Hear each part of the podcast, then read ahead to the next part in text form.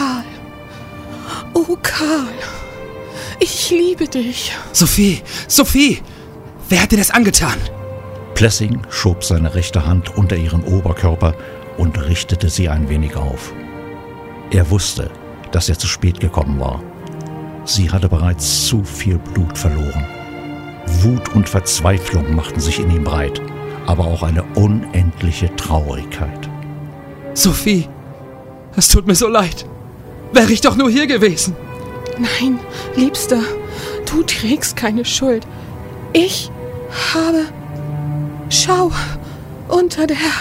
Ihre Körperspannung ließ nach und Sophie Plessing verließ ihr weltliches Leben. Ihr Kopf sank zur Seite und sie starb in den Armen ihres Gatten. Nein! Nein, Sophie! Bleib bei mir! Ich liebe dich! Ich brauche dich, Sophie! Warum?